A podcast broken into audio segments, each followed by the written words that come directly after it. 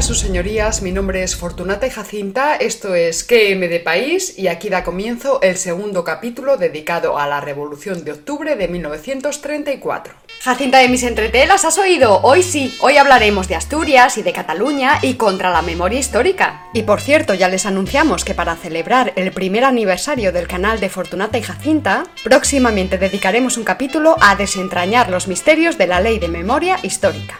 Si es que eres un ángel, un ángel ataviado con nimbo de oro y todo. Mm. Anda, calla, boba, no seas exagerada, tú sí que eres maja. Canonización, canonización. En fin, nosotros vamos a empezar y para ello vamos a retroceder al 11 de noviembre de 1933, día en que el periódico Renovación, órgano de educación y propaganda de la Federación de Juventudes Socialistas de España, destacaba en grandes titulares.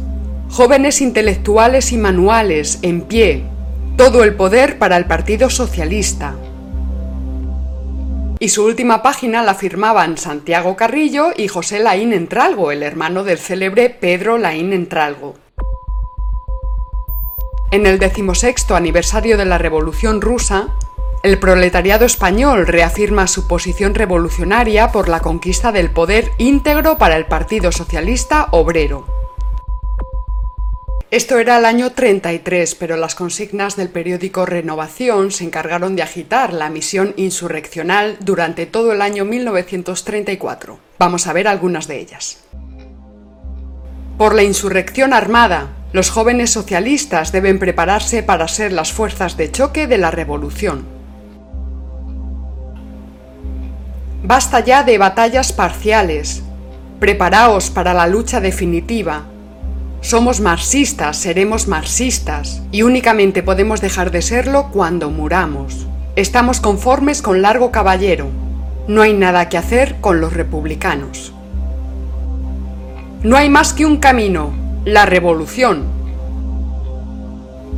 Por el mantenimiento inflexible de la posición revolucionaria de clase, por la dictadura del proletariado, por la insurrección armada, contra las desviaciones democráticas, bueno, pues a pesar de esto, todavía en el año 2011, hace bien poquito, el historiador británico Paul Preston sostenía lo siguiente. Ninguno de los hechos ocurridos a lo largo de ese mes, ni siquiera los de Asturias, indicaba que la izquierda estuviera preparando una sublevación a conciencia. Lo cierto es que en tanto se lograba resolver la crisis, los líderes socialistas se esforzaron por contener el ardor revolucionario de sus seguidores.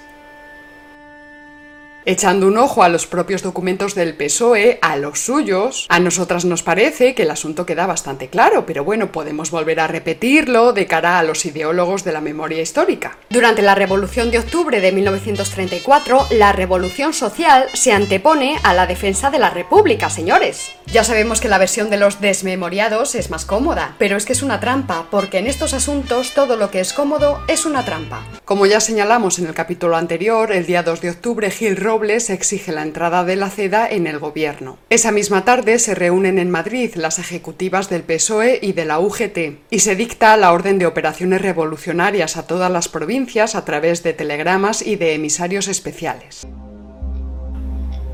Ese mismo día, el líder socialista asturiano, Teodomiro Menéndez, sale ocultamente de Madrid con las últimas instrucciones del Comité Revolucionario Central, escondidas bajo el forro de su sombrero. El día 4 de octubre se constituye el gobierno con los ministros de la CEDA y ese mismo día el periódico El Socialista lanza su ultimátum y su llamada a la insurrección. El día 5 de octubre se suceden por toda España una serie de huelgas generales no coordinadas que fracasan inmediatamente, excepto en la zona minera de Asturias. Y el día 6, Luis Companys proclama la República de Cataluña dentro de la República Federal Española.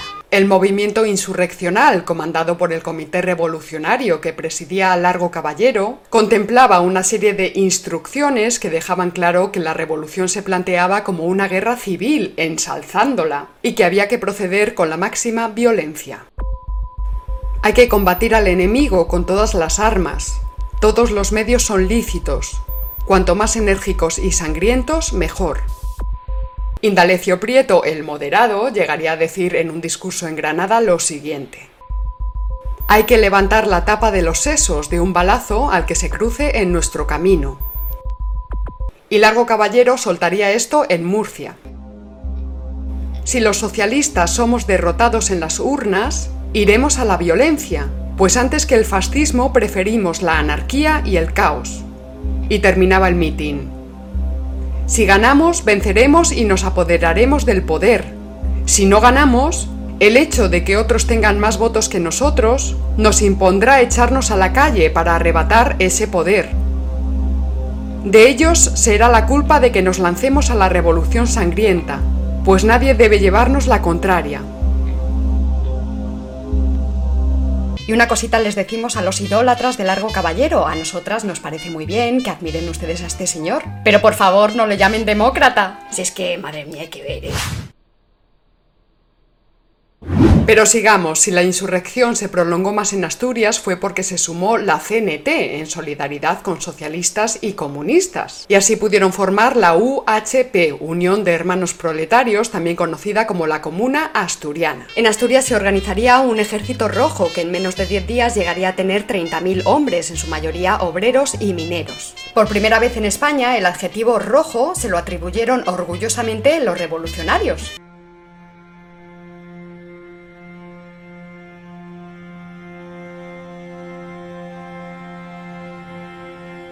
Asturias era la región más armada de España, y eso a pesar de que el buque turquesa, cargado de armamento para proveer al movimiento, fue apresado.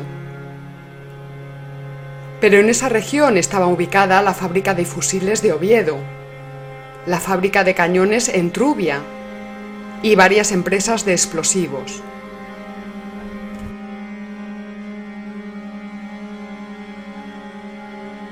No olvidemos además que los mineros estaban familiarizados con la dinamita y que en esa época no era difícil hacerse con ella.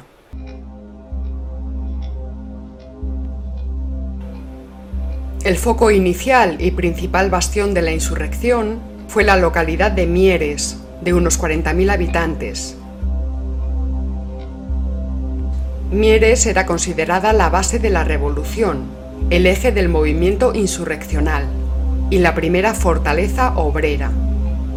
Al tomar el ayuntamiento de la localidad, los insurrectos proclamaron la República Socialista. Una proclama del Comité Provincial decretó la abolición del dinero y se discutió iniciar la marcha sobre Madrid. El Comité de la Felguera, dominada por anarquistas, proclamó la abolición de la propiedad privada. los mineros de Pola tomando cuarteles, llegaron a Sama.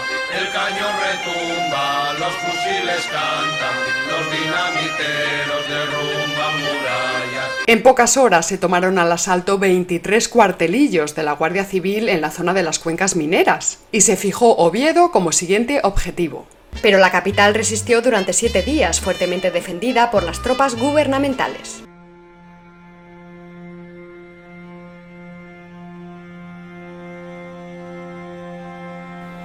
Entre medias se produjeron enormes destrozos, ataques contra fábricas y edificios religiosos. Resultaron incendiadas la Universidad de Oviedo, el Teatro Campo Amor y la Cámara Santa de la Catedral de Oviedo, que por otra parte también sería bombardeada. Asimismo, se llevaron a cabo asesinatos de miembros del clero y de empresarios y tal y como se ordenaba en las instrucciones del Comité Revolucionario, se elaboraron listas negras.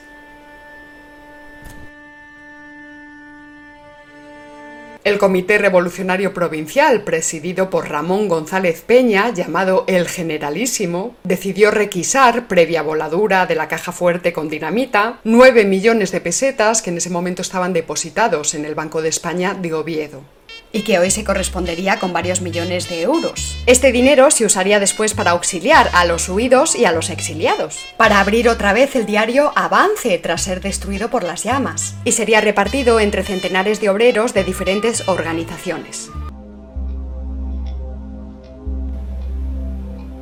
Puesto que tras fracasar la insurrección, el líder revolucionario González Peña huyó por el monte con las bolsas del dinero, este pudo usarse para financiar la campaña del Frente Popular en las elecciones de febrero de 1936 así como para cubrir los gastos del gobierno Frente Populista durante la Guerra Civil, y se empleó asimismo para financiar la propaganda exterior. Fue tremenda, tremenda fue, tremenda fue. Pero bueno, poca gente habla de esto, ¿verdad? Muy poca, muy poca. Y lo mismo alguno, al enterarse ahora, se desmaya con un poquitín de síncope. El 18 de octubre se rindieron al gobierno las últimas tropas que ocupaban las cuencas mineras.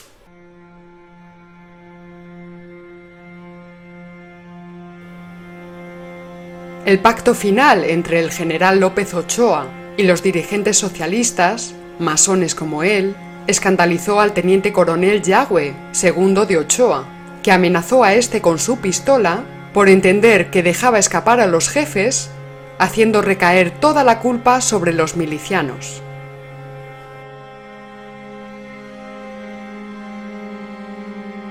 La clave del fin de la insurrección asturiana estaría en la decisión del general Francisco Franco de trasladar las tropas de élite de Marruecos a Asturias.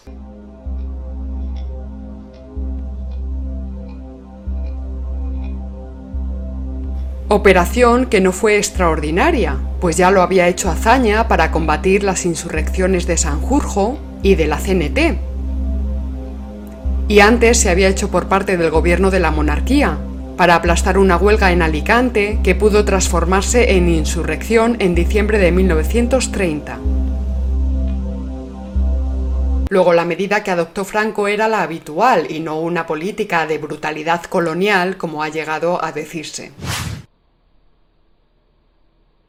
A las 8 o 9 de la mañana del día 6 de octubre de 1934 se leyeron dos proyectos de manifiesto de rebeldía en Cataluña. Como ya hemos dicho, el manifiesto redactado por Luis Companys proclamaba la República Catalana dentro de una fantasiosa República Federal Española. El segundo manifiesto lo escribió Joan Luis, consejero de Justicia, y tan solo invocaba a una República Española con sede provisional en Barcelona.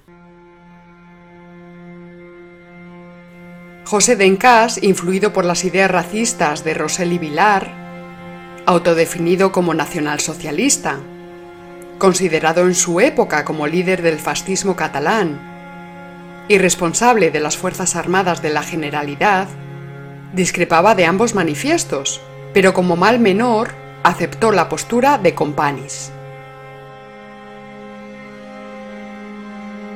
Los esbirros de Esquerra Republicana de Cataluña procuraron cortar las comunicaciones con el resto de España, y para ello destruyeron puentes y ferrocarriles a fin de impedir el avance de las tropas gubernamentales. Mientras tanto, se intentaba asaltar Barcelona al grito de A las armas por la República Catalana. Ni separatistas ni socialistas obtuvieron en Cataluña el apoyo de los anarquistas. Recuerden ustedes que se llevaban fatal. Los anarquistas habían sido represaliados por los socialistas tras sus mini insurrecciones y acusaban a los separatistas de cerrar sus salas de reuniones y sus periódicos y de secuestrar y torturar a sus militantes.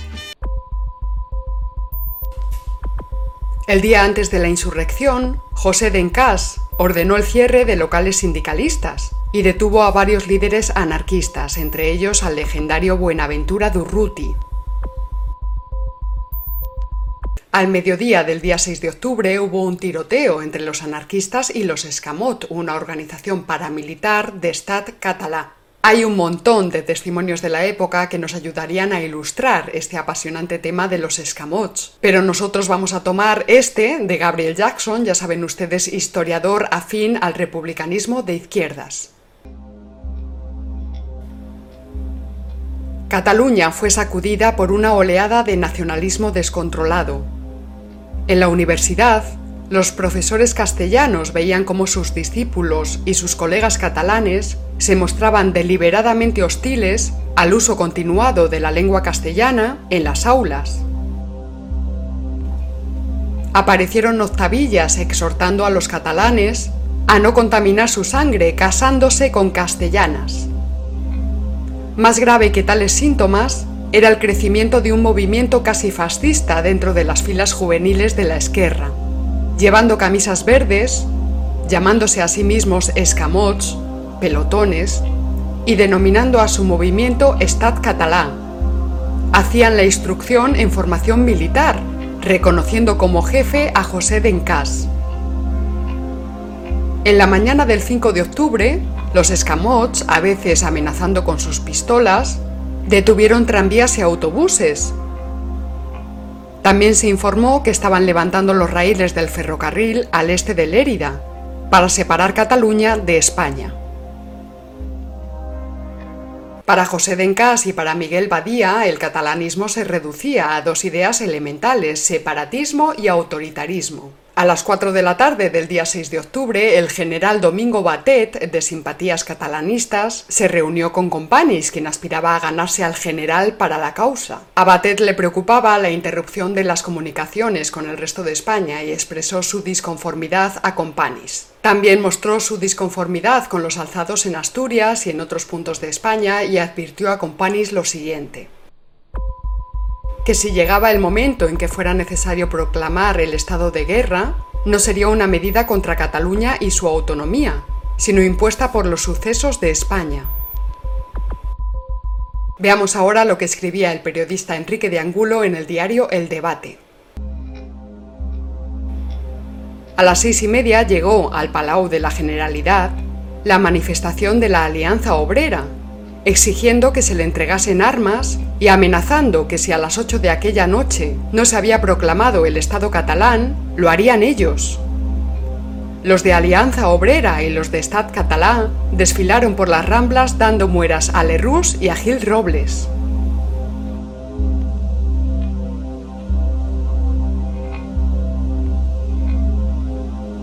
A las 8 de la tarde, Alejandro Lerroux comunicó al general Batet, el simpatista catalán, que iba a imponer el estado de guerra por toda España. Claro, menuda jarana se había liado, como para no imponer el estado de guerra. A su vez, el general Batet informó de que Company rompía relaciones con el gobierno central. Fue a esa misma hora cuando Company salió del balcón del Palacio de la Generalidad y contra el supuesto fascismo de la CEDA proclamó el Estado catalán dentro de la República Federal Española, queriendo establecer en Cataluña el gobierno provisional de dicha república. Y tras el discurso, Companys afirmó, ya está hecho, veremos cómo acaba. A ver si ahora seguís diciendo que no soy catalanista. Esto lo decía Companys por su pasado poco catalanista. Claro, le acusaban de ser muy poco catalanista ya que procedía del republicanismo españolista. Y encima había sido abogado de los pistoleros de la CNT, la organización que tantos quebraderos de cabeza le había dado a Esquerra. Y él dijo, ah, sí, pues ya veréis, ya veréis ahora la que voy a liar. ¡Uy, uy! Total, que Company se hizo catalanista, pero no exactamente separatista, pues no proclamó la independencia, sino el Estado catalán dentro de una fantasiosa República Federal Española. A las 11 de la noche, un contingente de entre 50 y 75 soldados de artillería, a las órdenes del comandante Fernández Unzúe, se situó frente a la fachada de la Generalidad, con dos cañones de montaña, desde Madrid, Franco ordenó el envío a Cataluña de tres cruceros y de cuatro destructores. Al avanzar la noche, los cañones que apuntaban a la Generalidad se trasladaron para apuntar ahora al ayuntamiento, que era otro foco de rebeldía. Pero solo hicieron falta tres disparos para que los esquerristas allí refugiados alzasen la bandera blanca. El comandante Unzúe entró en el edificio, estrechó la mano del alcalde y de los concejales y aceptó su rendición. El Palacio de la Generalidad no tardó mucho más en claudicar y Company se rindió a Batet de forma incondicional. Aunque el militar, el general Batet, le prometió al político, a Companys, un trato benévolo, como siempre. Y así anunció la rendición por radio. El presidente de la Generalidad, considerando agotada toda resistencia y a fin de evitar sacrificios inútiles, capitula. Y Unzúe diría también por radio. Catalanes, buenos catalanes, aquí el comandante jefe de las fuerzas de ocupación del Palacio de la Generalidad tras la capitulación de esta. ¡Viva España! El Estado catalán solo duró 10 horas. Fíjense ahora en lo que José Antonio Primo de Rivera le dijo a Franco el 24 de septiembre de 1934, unos días antes. y tráiganlo a nuestro presente en marcha. El Estado español ha entregado a la Generalidad casi todos los instrumentos de defensa y le ha dejado mano libre para preparar los de ataque. Por su parte, José Dencás escaparía del asedio militar por el subsuelo de Barcelona, es decir, por las alcantarillas. Como las ratas, Dencas huyó a Italia en busca de su protector, que era, sorpresa, Benito Mussolini, y reapareció en el balcón de la Piazza Venecia con camisa negra, el uniforme de los esbirros del fascismo italiano. Aquel sí, fascismo, aquel sí, sí, sí. Pero ¿no era la revolución de 1934 una revolución antifascista? Pues resulta que uno de los sublevados contra el supuesto fascismo en España era un fascista al servicio del mismo Mussolini. Y resulta que mientras Dencas huía por las alcantarillas como una cobarde rata fascista, el Centro Autonomista de Dependientes de Comercio y de la Industria lucharía hasta el final. El número de muertos que dejó la insurrección sigue siendo, como es habitual en estos casos, controvertido y polémico. Según algunos historiadores, entre los insurrectos hubo unos 1.100 muertos y 2.000 heridos, y entre las tropas gubernamentales unos 300 muertos. Sobre las ejecuciones irregulares acometidas por las tropas gubernamentales existen tres informes izquierdistas. El de Gordón Ordaz, que calcula 24 víctimas, el de Marco Miranda, que lo sube a 46, y el de Fernando de los Ríos y Álvarez del Valle, que lo deja en 31, nueve de ellas por torturas. Incluso sumando todos los informes, el resultado sería unas 100 víctimas, un número muy reducido comparado con los millares que predicaba la propaganda izquierdista. Peor fue en proporción la represión del gobierno hazañista socialista contra los anarquistas en el 32 y un año más tarde en Casas Viejas.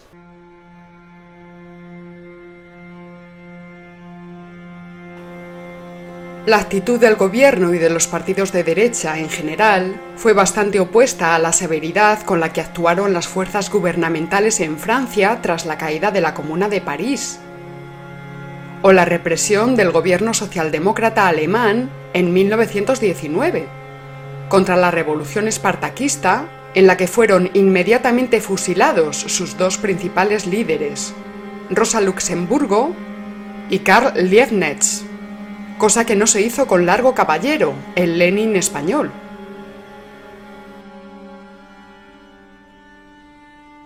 Por otro lado, se calcula que las fuerzas insurrectas asesinaron entre 85 y 115 personas, entre otros a empresarios y a 34 miembros del clero. Y al menos 50 edificios religiosos fueron incendiados y saqueados, entre otros la Catedral de Oviedo, lo que demuestra que el odio a la Iglesia era peor que el odio al capitalismo. Los grandes represores contra los insurrectos fueron el comandante Lisardo Doval Bravo, una de las bestias negras del movimiento obrero, el coronel Yagüe, que estaba al mando de las disciplinadas y temibles tropas africanas, y el general López Ochoa, que era conocido como el carnicero de Asturias.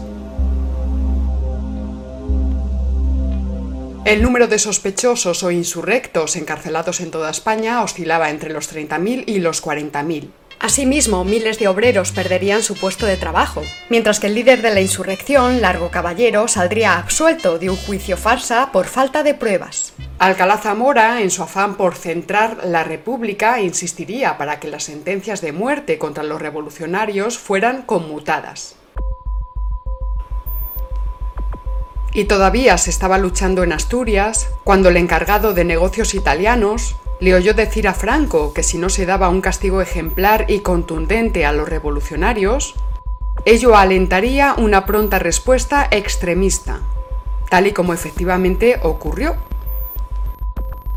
La verdad es que Francisco Franco demostró entonces más realismo político que Alcalá Zamora. Los partidos políticos que participaron en la insurrección no fueron ilegalizados, y la mayoría de los izquierdistas siguieron ocupando su asiento en el Parlamento. Dos años después, en febrero de 1936, todos los partidos izquierdistas y revolucionarios pudieron presentarse libremente a las elecciones, para intentar alcanzar con la crítica de las urnas lo que no habían podido conseguir a través de la crítica de las armas. La campaña propagandística pensada contra los represores de la insurrección de octubre del 34 reavivó la leyenda negra de la España inquisitorial.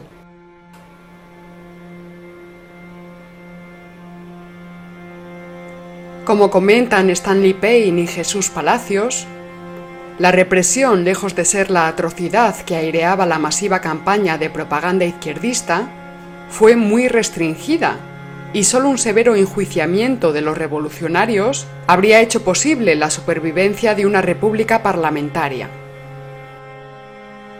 Tras el fracaso de la insurrección, esta tremenda campaña propagandística fue la palanca con que las izquierdas transformaron su derrota política y militar de octubre en una victoria propagandística, provocando en el país odios y radicalización extremos, en un grado antes inexistente, como había demostrado la falta de respaldo popular a los llamamientos guerra civilistas del 34. La denuncia de la supuesta represión constituyó el eje de la propaganda izquierdista durante aquellos meses, y en especial de las elecciones de febrero de 1936.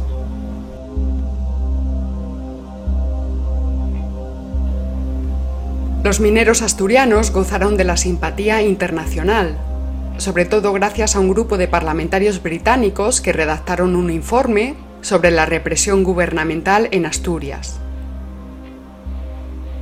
El Partido Socialista francés recogió miles de firmas a fin de pedir la amnistía de los insurrectos presos. El diputado socialista francés, Vincent Auriol, fue recibido por Alejandro Lerroux en representación de la Liga de los Derechos Humanos el estalinista Münzenberg, agente de propaganda de la Comintern y creador del Socorro Rojo Internacional, volvería a realizar la agitación exterior en favor de la causa republicana durante la Guerra Civil.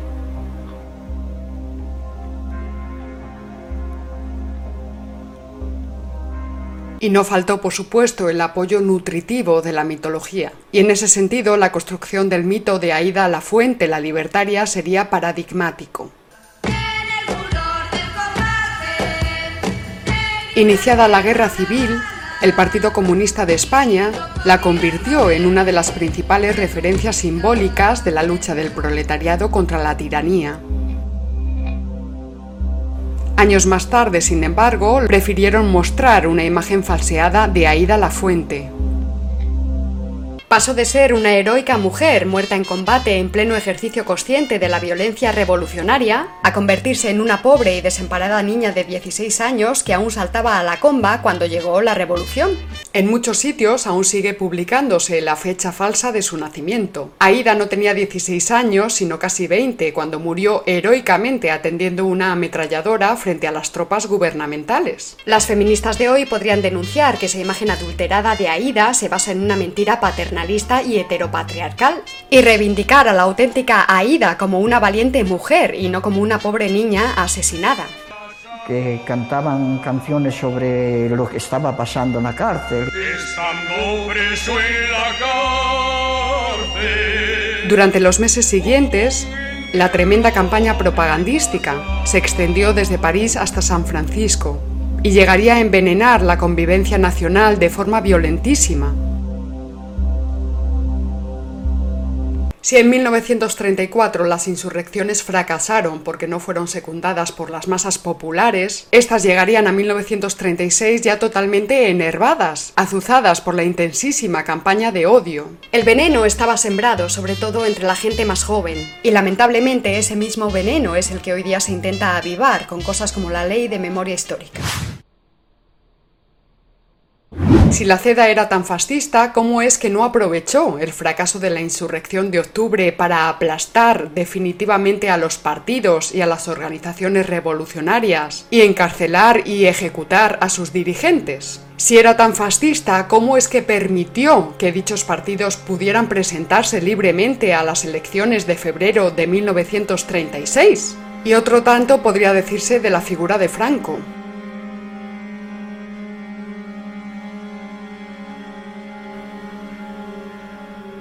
Como le dijo Juan Negrín a Juan Simeón Vidarte, durante el gobierno de la CEDA, en que Gil Robles estaba en guerra, él, refiriéndose a Franco, Pudo dar un golpe de Estado sin que nadie se le opusiese, destrozados como estábamos nosotros. Tenía una cámara que hubiese justificado cualquier acto contra la República, y tampoco hizo nada. Llamar fascista a quien no lo es puede resultar muy útil y muy oportuno y muy jugoso y muy nutritivo para determinadas formaciones políticas y también para determinadas inteligencias perezosas. Ahora bien, resulta completamente inútil para los intereses de la ciudadanía y para la eutaxia de la nación. Pero el antifascismo era la ideología que debía predominar, y así lo expresaba el padre de Santiago Carrillo. No debemos hablar ni de una acción para implantar el socialismo, lo que habría de restarnos bastantes ayudas, ni de defensa de la democracia, por si con ello se enfriaba el entusiasmo de nuestros camaradas. Debe hablarse solo de antifascismo, en lo que puede resumirse todo. No hay excusas para no entender la trampa, digo yo, vamos, no sé, no sé. Y vamos a cerrar este capítulo con un testimonio del liberal Salvador de Madariaga, que era ministro del gobierno de Lerroux. El argumento de que José María Gil Robles intentaba destruir la Constitución para instaurar el fascismo era a la vez hipócrita y falsa. Hipócrita porque todo el mundo sabía que los socialistas de Largo Caballero estaban arrastrando a los demás a una rebelión contra la Constitución de 1931, sin consideración alguna a lo que se proponía o no Gil Robles. Y por otra parte, a la vista está que el presidente Companys y la generalidad entera violaron también la Constitución ¿Con qué fe vamos a aceptar como heroicos defensores de la República de 1931 a aquellos mismos que para defenderla la destruían? Con la rebelión de 1934, la izquierda española perdió hasta la sombra de autoridad moral para condenar la rebelión de 1936. Y sigue preguntándose Madariaga que si Gil Robles tenía la intención de destruir la Constitución del 31 por métodos violentos, ¿qué mejor ocasión que la que le proporcionaron sus adversarios políticos, alzándose contra la misma Constitución en octubre de 1934? Precisamente cuando él, desde el poder, pudo como reacción haberse declarado en dictadura si la insurrección de octubre de 1934 es considerada por muchos como la primera batalla de la guerra civil, se podría decir que en julio del 36 se continuó lo que en octubre del 34 se había quedado a medias. En fin, querida amiga, creo que esta vez he quedado contenta. Toda esta jarana ha producido en mí como un mareo reparador, una embriaguez que me ha hecho mucho bien, mucho bien me ha hecho. Sigo pensando que lo he hecho muy mal y que la única elocuencia que he de cultivar es el silencio. Pero ¿y ahora qué bosca te ha picado a ti? ¿Te has caído? ¿Estás bien? Deja, déjame, que ahora estoy tocada. Con lo bien que te ha quedado. Paciencia necesito para oírte. Paciencia necesitamos todos, mona del cielo. Nada, hija, hay que dejarte. De repente te pones insufrible, de tonta, de loca y, de no sé qué. Pues sí, de esta forma tan melodramática concluye este capítulo de QM de País. Agradecemos su apoyo a todos nuestros mecenas y no olviden darle a la campanita. Nos vemos en el próximo capítulo y recuerda, si no conoces al enemigo ni a ti mismo, perderás cada batalla. ¡Hasta luego!